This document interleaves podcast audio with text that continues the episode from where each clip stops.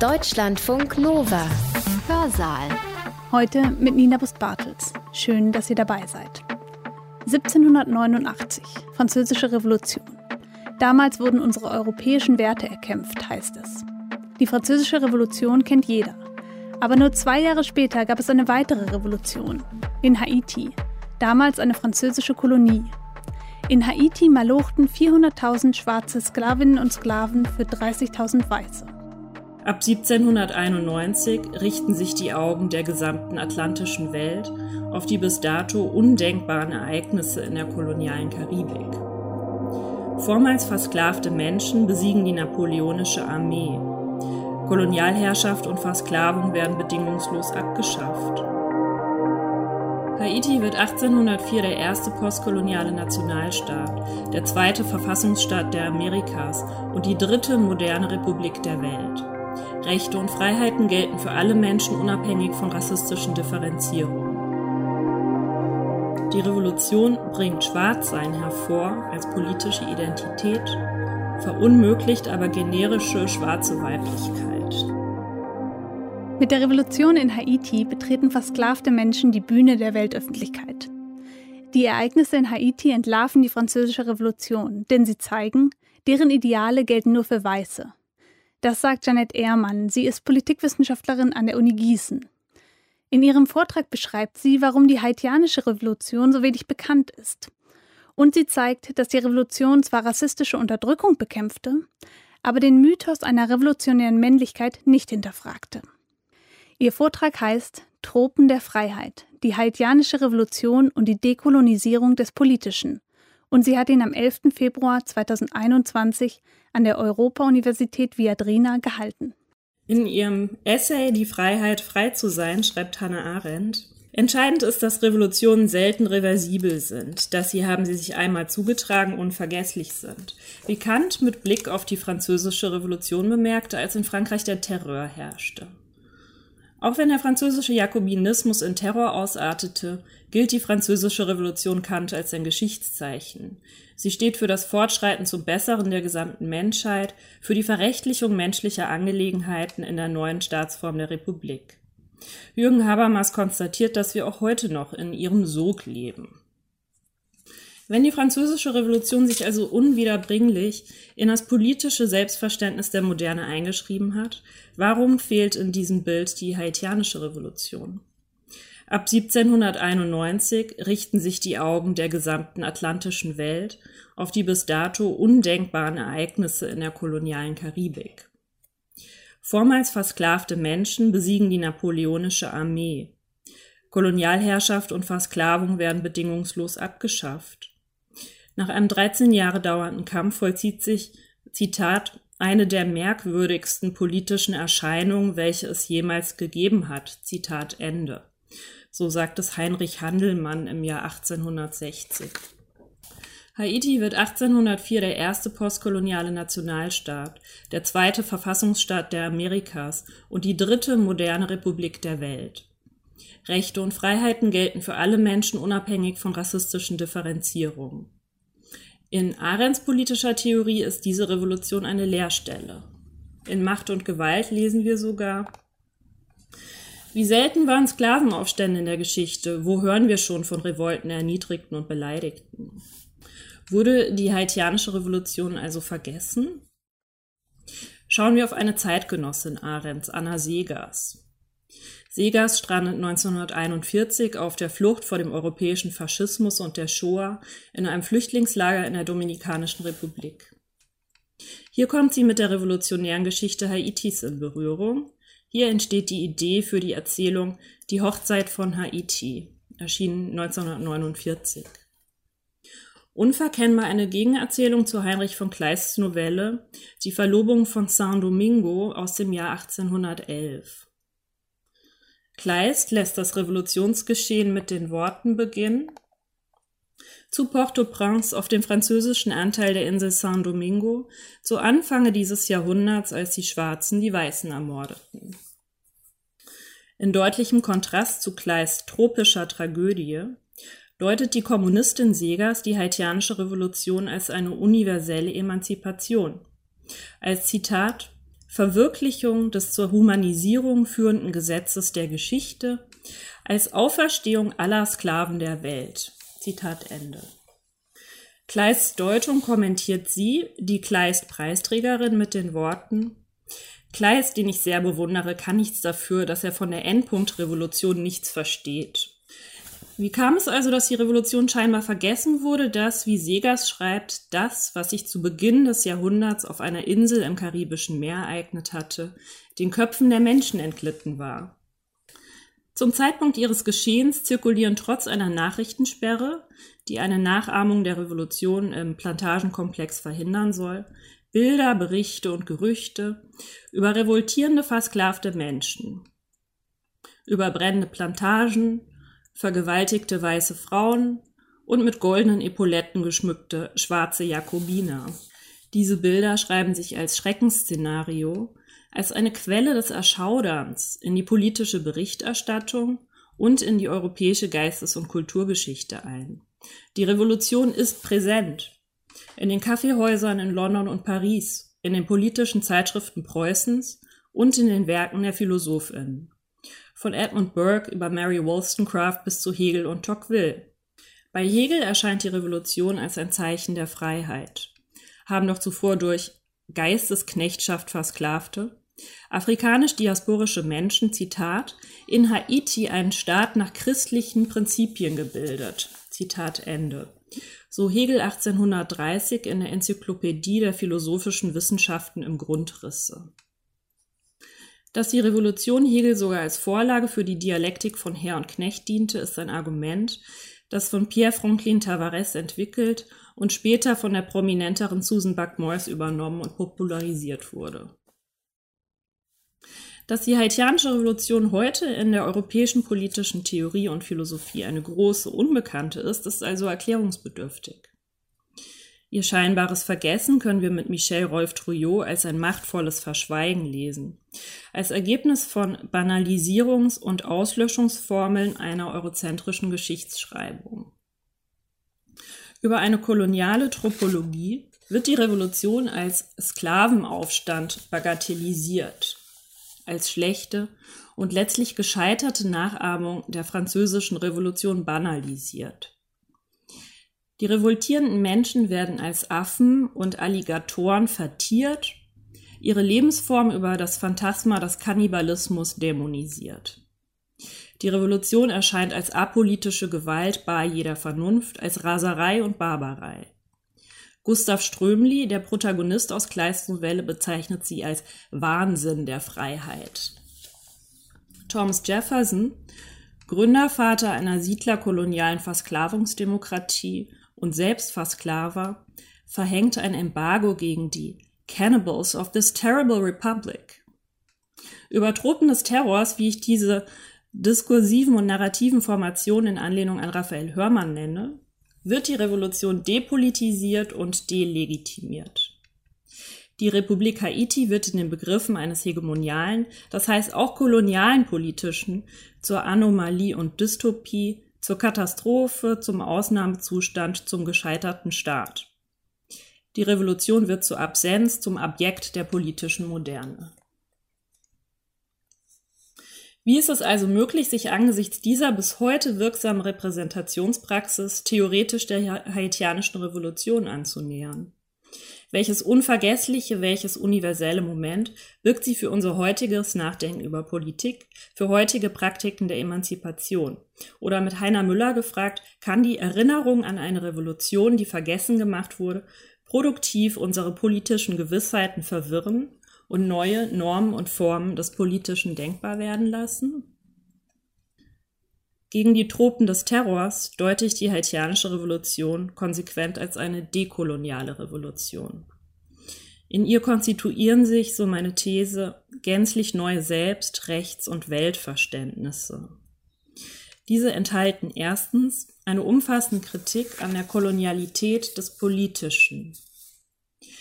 Zweitens eröffnen sie als Tropen der Freiheit Perspektiven auf eine mögliche Dekolonisierung des Politischen. Um zu dieser Deutung zu gelangen, ist es aber erforderlich, die epistemologischen Annahmen und theoretischen Praktiken der politischen Theorie selbst einer dekolonialen Kritik zu unterziehen. Ich beziehe mich daher weniger auf kanonische Wissensautoritäten wie Kant und Hegel oder auf die französische Revolution als autoritatives Original. Beides sind Leitmotive des sogenannten Haitian Turn, in dessen Zuge auch in der politischen Theorie ein verstärktes Interesse an Haiti in der Bedeutung für die europäische Moderne aufkam. AutorInnen wie Buck Morse, Nick Nesbitt, Slavoj Žižek, Michael Hart und Toni Negri zufolge besteht die Besonderheit der haitianischen Revolution primär darin, dass sie die universellen, aber uneingelösten Versprechen der französischen Revolution tatsächlich beim Wort genommen, radikalisiert und praktisch realisiert hat, also in die politische Praxis überführt hat. Gedeutet wird dies jeweils über einen kantianischen, hegelianischen, postmarxistischen oder spinozistischen Theorierahmen. Diese Domestizierung und Disziplinierung dieser genuin dekolonialen Revolution innerhalb eines europäischen Kanons politischer Theorie wird ihr aber in zweifacher Hinsicht nicht gerecht. Erstens wird ihre zentrale Dimension, die Dekolonisierung des Politischen, unkenntlich gemacht. Zweitens wird eine widerspruchsfreie Heldengeschichte konstruiert, die über eine weitgehend unkritische Glorifizierung der schwarzen Jakobiner, über die Ausklammerung von Rassismus aus dem Bereich des Politischen und die Naturalisierung republikanischer Männlichkeit die internen Widersprüche und Grenzen dieser Emanzipation unproblematisiert lässt. Gegen die eurozentrischen Vereinnahmungen der Revolution, sei es in negativer oder positiver Absicht, rekonstruiere ich subalterne Theorietraditionen und Wissensbestände, die die haitianische Revolution als eine Truppe der Freiheit deuten, als realen Erprobungsraum und imaginären Resonanzraum radikal dekolonialer und derassifizierter Ideen und Verkörperung von Freiheit, Gleichheit und politischer Gemeinschaft. In diesen subalternen Genealogien, in theoretischen, politischen und kulturellen Bewegungen wie dem Black Marxism, der Negritude und der Harlem Renaissance, aber auch in den Dekolonisierungskämpfen Aotearoas und Vietnams, wird die haitianische Revolution zum Symbol universeller Befreiung. Und zwar für all diejenigen, die aus dem Geltungsbereich der universellen Versprechen der amerikanischen und der französischen Revolution ausgeschlossen sind. In diesen subalternen und weitgehend disqualifizierten Genealogien ist, so meine ich, eine Form der Kritik enthalten, die in den gelebten Erfahrungen kolonialer und rassistischer Gewalt und in der Theoretisierung dieser Erfahrungen wurzelt. Damit identifizieren und überschreiten sie koloniale und rassistische Epistemologien, die sich auch in die euro-nordamerikanische politische Theorie eingeschrieben haben, vor allem in Form der Meta-Erzählung der Aufklärung, wie Stuart Hall es nennt, und als eurotropische Matrix der Revolution. So ein Begriff von David Armitage und Sanjay Subrahmanyam. Ich rekonstruiere die Kolonialität des Politischen über die Verflechtungen von Metropole und Kolonie, von Aufklärung und Versklavung, von Emanzipation und kolonialer Gewalt. Ich zeichne nach, wie sich die Gewalt der Kolonisierung, der Rassifizierung und der Versklavung in die politischen Ideen, Institutionen und Subjekte Europas einschreiben. Dazu gehört aber auch die Ideen, Praktiken, und Kämpfe der Versklavten und Kolonisierten als Teil der demokratischen Revolution zu verstehen, die sich in den Überlappungen des weißen, des schwarzen und des roten Atlantiks ereignete. Innerhalb dieser sowohl geografisch als auch konzeptuell erweiterten Kartografie des Politischen verorte ich die haitianische Revolution. Von hier aus deute ich die Revolution über die widerständigen Artikulationen und Kämpfe der kolonisierten, rassifizierten und versklavten Menschen. Aufgrund ihres erzwungenen und rechtlich abgesicherten Analphabetismus wurde die haitianische Revolution nicht von klassischen Abhandlungen begleitet. Ich ziehe daher Bilder und Porträts, Proklamationen und historische Beschreibungen von revolutionären Praktiken heran, um die darin enthaltenen Konzeptionen von Freiheit, Gleichheit und Universalismus zu rekonstruieren. so wird deutlich, dass die haitianische Revolution nicht nur eine Verfassungsrevolution, nicht nur juridische Emanzipation ist. Meine Interpretation beschreibt die haitianische Revolution als einen sich radikalisierenden Prozess der Aneignung von symbolischer, literarischer und politischer Macht. In den performativen Praktiken, in denen ich mit Gayatri Spivak und Judith Butler subversive und katachrestische Resignifikationen aufspüre, sind dekoloniale Verschiebungen des Politischen enthalten. Ich möchte das im Folgenden anhand einiger Episoden aus der Revolution, und zwar ausgehend von der Figur Toussaint Louvertures, verdeutlichen. Im Anschluss möchte ich aber auch eine Perspektive auf die Brüche, die Ambivalenzen, auf die Widersprüche und die Grenzen dieser Emanzipation eröffnen, und zwar über die verdrängte Weiblichkeit der haitianischen Revolution.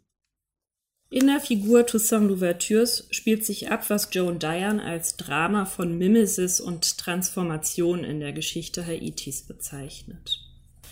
Toussaint wird um 1740 in Saint-Domingue geboren.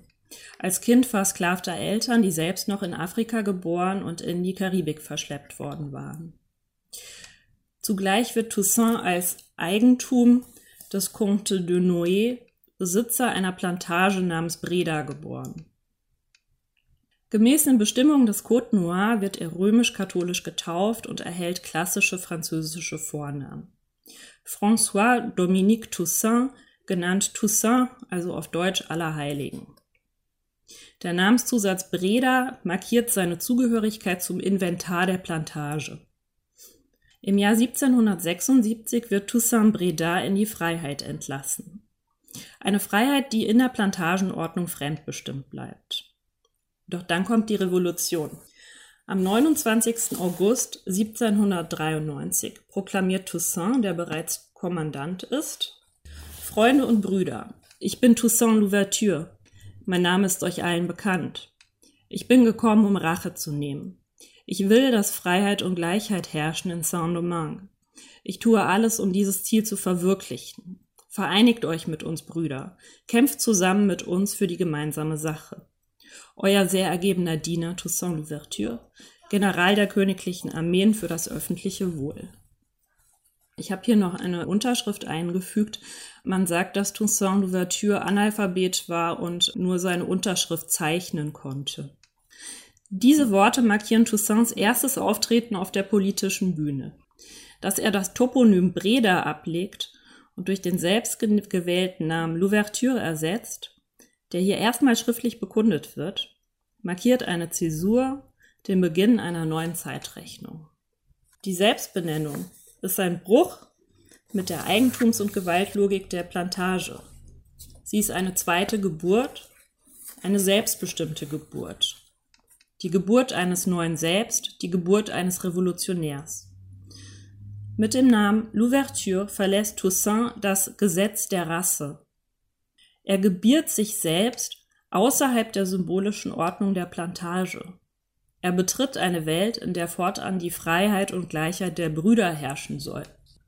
Unter dem neuen Namen führte er auch die revolutionären Massen aus der Plantage heraus, hinein in eine Zukunft, die sie selbst schreiben. Dies wird in den Worten des französischen Generals Lacroix deutlich. Ich zitiere. Er fügte seinem Namen denjenigen Louvertures hinzu, um der Kolonie und vor allem den Seinen anzukündigen, dass er die Tür zu einer besseren Zukunft öffnen würde. Zitat Ende als ein Name, der die Ankunft von etwas Neuem, eine Entfaltung signalisiert, so ließe sich mit Achille Mbembe sagen, ebnet er den Weg für die dekoloniale Revolution.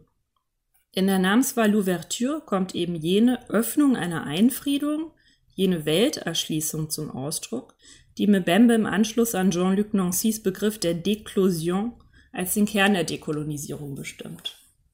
Die autonome Namensgebung ist ein Akt des Beendens und des Beginnens. Sie ist nicht nur individuelle, sondern kollektive Autonomie. Sie legt den Grundstein für eine kollektive Subjektivierung, indem sie eine mythopoetische mit einer politischen Selbstrepräsentation verbindet. Und ich übernehme hier den Begriff der Mythopoiesis von Sylvia Winter. Die mythopoetische Selbsterschaffung bezeugt, dass politische Subjektivierung in der Dekolonisierung nicht nur eine praktisch politische Aufgabe ist, ich zitiere hier wieder Mbembe, sondern zugleich eine enorme epistemologische, ja sogar ästhetische Anstrengung.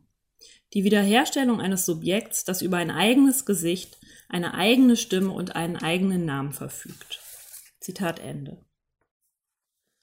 Als der eine unter allen, als Toussaint, der Alleine, vereinigt Toussaint die revolutionären Massen unter seinem Eigennamen Louverture. Unter Toussaint sind sie tous unis, alle vereint. Ich komme zum nächsten Punkt. Inszenierung des Republikanismus. In der Figur Louvertures öffnen die revolutionären Massen den Weg zur Republik, zu Freiheit und Gleichheit, zum selbstgegebenen Gesetz. Dabei vollzieht sich die Revolution nicht nur als ein bewaffneter Kampf gegen die kolonialen Armeen Frankreichs, Spaniens und Englands. In der Revolution passiert etwas Unerhörtes. Versklavte Menschen, die zuvor in die Dunkelheit des Eukos verbannt waren, betreten die Bühne der Weltöffentlichkeit, um, wie CLR James schreibt, ihr Epos aufzuführen.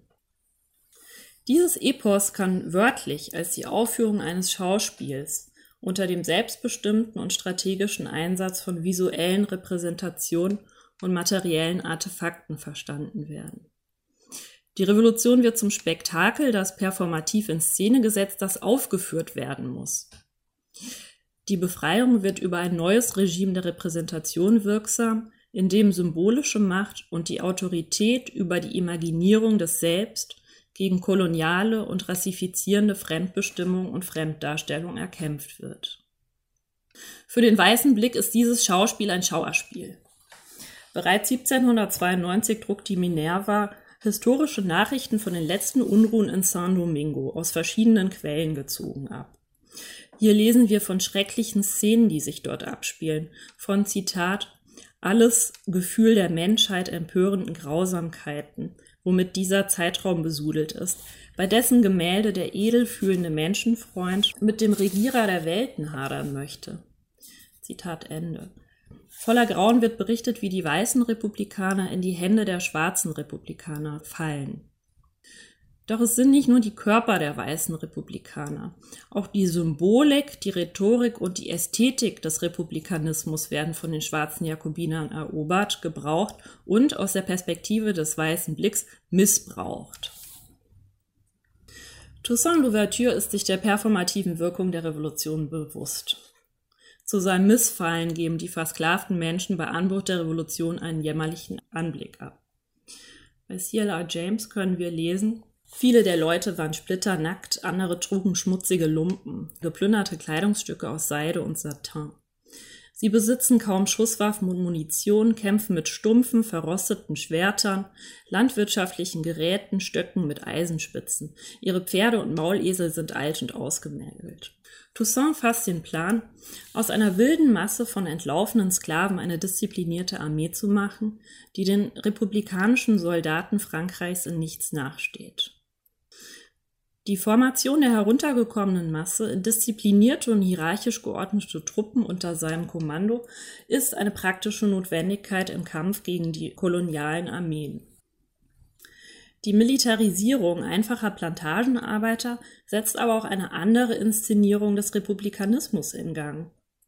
Die Aneignung militärischer Symbolik zielt auf eine Imitation auf die symbolische Übernahme der Position der Herren durch zuvor versklavte Menschen ab.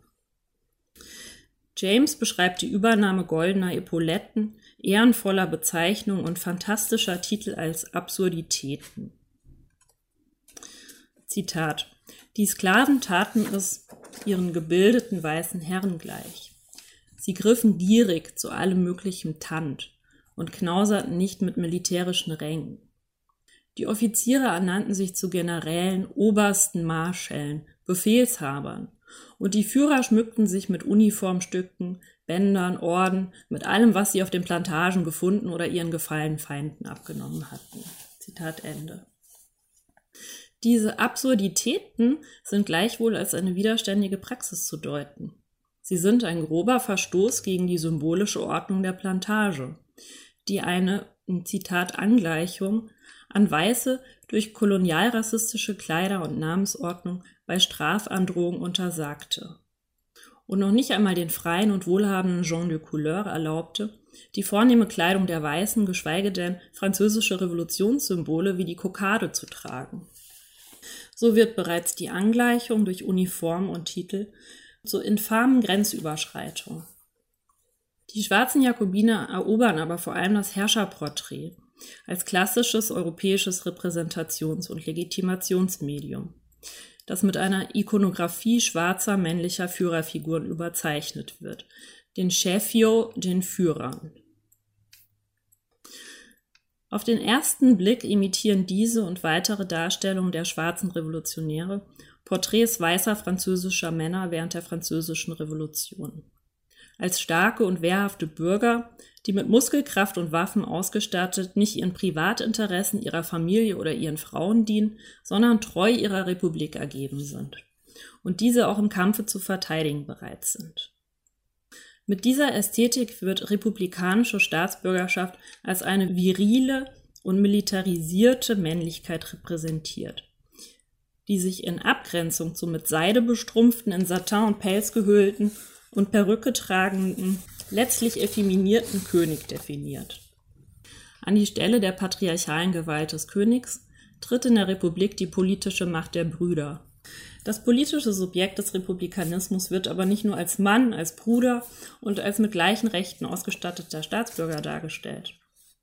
Gerade durch die scheinbare Imitation dieser republikanischen Ästhetik durch die schwarzen Jakobiner und die Irritation, die diese Imitation auslöst, wird deutlich, dass republikanische Staatsbürgerschaft auf dem Ausschluss, ja der Unmöglichkeit ihrer Verkörperung durch schwarze Männer beruht. Nicht nur die amerikanische Revolution wird in Bildern ikonografisch von White Men in Arms dargestellt. Auch französische Staatsbürgerschaft nimmt die Gestalt weißer Männer an, deren Weißsein als Vorbedingung republikanischer Subjektivität durch die Darstellung rassifizierter anderer als Kontrastmittel umso deutlicher hervortritt. Die Französische Republik konstituiert sich von Beginn an als eine Entité blanche, als eine weiße politische Einheit. Dass die europäische Berichterstattung die Aufführung des Spektakel der schwarzen Jakobiner als Farce, als Karikatur, als Parodie, als Opera Buff bezeichnet, ist aufschlussreich. Mit Judith Butler können wir die wie Kleidertausch oder Travestie wirkenden Inszenierungen, diesen Prunk europäischer Uniformen und selbst erfundener Ordensbänder, als Wiederholungen verstehen, die stören und verstören und damit die politischen Voraussetzungen einer vermeintlich vorgängigen politischen Subjektivität vorführen. Zitat Butler, als Imitationen, die die Bedeutung des Originals verschieben, irritieren sie den Mythos der Ursprünglichkeit selbst. Zitat Ende. Die politische Handlungsmacht der haitianischen Revolutionäre manifestiert und entfaltet sich damit in eben jener Imitation, die das Original nie originalgetreu reproduziert, sondern variiert, transformiert und damit auch resignifiziert. Gerade indem die Imitation als eine missglückte Kopie oder in den Worten Spivaks als ein Misuse oder Misfit erscheint, nach James eine Absurdität darstellt, gerade dadurch eröffnet die Imitation einen Raum der Differenz, in dem sich eine Verschiebung, eine Reiteration, eine Dekonstruktion vollziehen kann. Die durch die Imitation bewirkte Irritation ist eine politische Praxis, die die Normalität weißer Vorherrschaft bloßstellt und demaskiert, indem sie die Akte, durch die sie zur Norm wird, wiederholt und in der Wiederholung transformiert, sie in einem bislang unbekannten Skript neu anordnet und aufführt. Die performativen Praktiken der haitianischen Revolutionäre entlarven so die Widersprüche des kolonialen Republikanismus Frankreichs. Sie demontieren die Idee eines rassifizierten Republikanismus. Ella Chouhat und Robert Stamp schlagen daher vor, die haitianischen Revolutionäre sowie auch andere afrodiasporische Subjekte im Widerstand als Zitat proleptische Dekonstruktivistinnen zu verstehen, Zitat Ende, die die Grenzen und Aporien der Universalitätsansprüche der Aufklärung und der amerikanischen und der französischen Revolution offenlegen und resignifizieren. So dekonstruieren sie, so könnte man mit Christoph Menke sagen, nicht nur die Trope des Sklaven, sondern auch diejenige des Herrn in seiner Verklammerung mit Weißsein. Dabei verstricken sich jedoch unauflöslich in Repräsentation des Maskulinismus, die mit Militarismus, Heteronormativität und der Cheflogik des Politischen überschrieben ist. Ich komme zum letzten Teil. Esili oder die Grenzen universeller Emanzipation. Wie können wir dem Begehren nach einer Heldengeschichte widerstehen? Wer und was verschwindet hinter der Heldengeschichte? Was sind die unsichtbaren Dimensionen der Revolution, die sie als männlichen Mythos ermöglichen, hervorbringen, stabilisieren, aber auch durchkreuzen? Wo sind die Grenzen und die Widersprüche dieser universellen Emanzipation? Ich habe nachgezeichnet, wie Toussaint sich in seiner Selbstinszenierung selbst gebiert. Was ist mit der Frau, die ihn tatsächlich geboren hat? Wie lautet ihr Name? Lebt sie noch? Wenn ja, wer kümmert sich um sie? Wo sind die Frauen, die die Kinder der Revolution, die die Brüder der Republik gebären? Wo sind die Frauen im revolutionären Kampf? Einem kollektiven Gedächtnis bedeutende weibliche Figur Sanité Belair. Als Kämpferin in republikanischer Uniform überschreitet sie nicht nur die rassifizierten, sondern auch die vergeschlechtlichten Grenzen des französischen Republikanismus. Sanité Belair ist wie Cécile Fatimont, Catherine Flon, Dédé Basile eine der Heldinnen der Revolution, die als mythische Mütter der Nation ins kollektive Gedächtnis eingegangen sind. Doch die Frage ist, wie sie in die Geschichtsschreibung eingegangen sind. In der Mythologisierung und Metaphorisierung außergewöhnlicher weiblicher Figuren innerhalb dieses bestehenden maskulinistischen Revolutionsnarrativs wird konkrete Weiblichkeit in ihren alltäglichen Erfahrungen und Praktiken ausgelöscht. Frauen erscheinen nur in der realitätsentrückten Form von weiblichen Emblemen, die für die Konstitution und Reproduktion der Nation notwendig sind. Die Revolution bringt Schwarzsein hervor als politische Identität verunmöglicht aber generische schwarze Weiblichkeit. Was ist also mit den alltäglichen Lebensrealitäten der einfachen Frauen? Was ist ihre Rolle in der Revolution? Aus historischen Quellen ähm, erfahren wir darüber nicht viel. Die Rolle der Frauen wird in den Historiographien der Revolution, sowohl der kolonialen wie auch der antikolonialen, entlang patriarchaler Konzeptionen von Geschichte, Nation und historischer Verkörperung beschrieben. Wie können wir die verdrängte Weiblichkeit der Revolution rekonstruieren, für die symbolisch Esili steht, die Voodoo-Gottheit der Frauen, der Queers, der SexarbeiterInnen und der Mütter, die ihre Kinder verloren haben? Die haitianische Revolution über ihre verdrängte Weiblichkeit zu erzählen, erweitert den Horizont des Universellen und zeigt die Grenzen dieser Emanzipation auf. Esili erlaubt uns zu fragen, wie transformiert die dekoloniale Revolution europäische Geschlechterregime und die kolonialrassistische Geschlechterpolitik der Plantage. Wo reproduziert die Revolution sie? Inwiefern hat die Form der Republik die Egalisierung von Geschlechterverhältnissen verunmöglicht? Inwiefern hat sie erotische Handlungsmacht und sexuelle und reproduktive Freiheit für Frauen und für nicht normative Verkörperung von Geschlecht und Sexualität eingeschränkt? Diese Fragen werden in den hegelianischen und postmarxistischen Deutungen der Revolution verdrängt. Auch dekoloniale und schwarze marxistische Theoretiker wie Fanon und C.L.R. James verbleiben als schwarze maskulinistische Theoretiker im Western Womb of Theory, so Joy James, im westlichen Schoß der Theorie.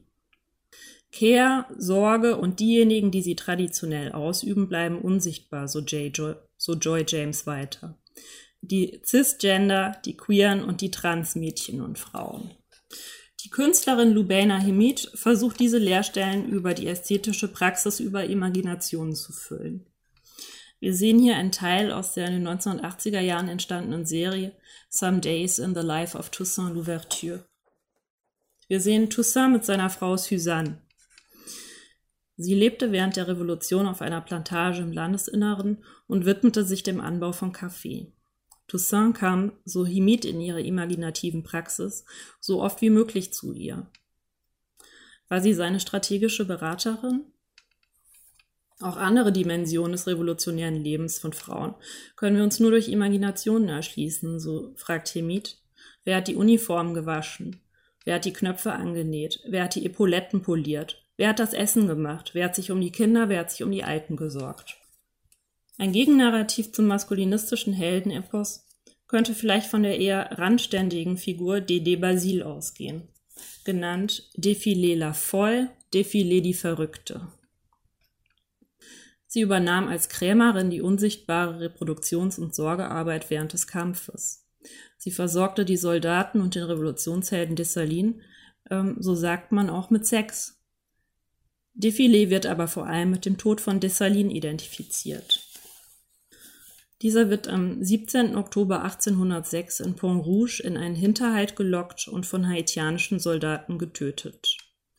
Durch Messerstiche erstochen und zerstückelt, von Patronen durchlöchert, nackt ausgezogen, seine Finger abgeschnitten ähm, sein Körper wird bis in die Unkenntlichkeit verstümmelt. Der Kopf zertrümmert, Hände, Ohren und Füße abgeschnitten.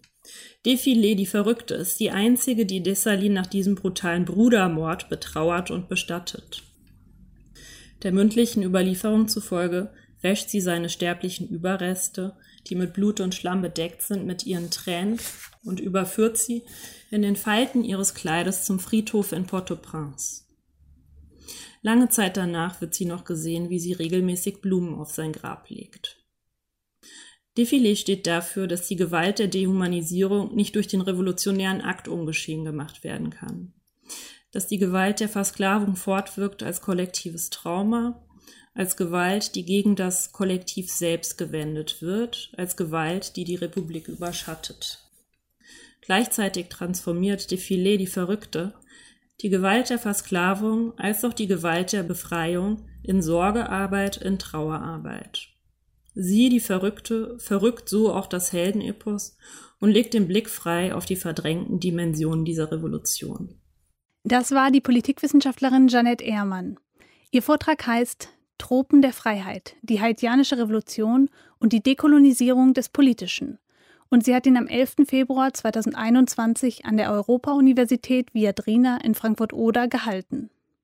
Und wenn euch dieser Hörsaal gefallen hat, dann interessiert euch wahrscheinlich auch der Hörsaal von morgen. Da hört ihr einen Vortrag über schwarzfeministische Kritik von Vanessa Eileen Thompson. Deutschlandfunk Nova. Hörsaal. Samstag und Sonntag um 18 Uhr. Mehr auf deutschlandfunknova.de.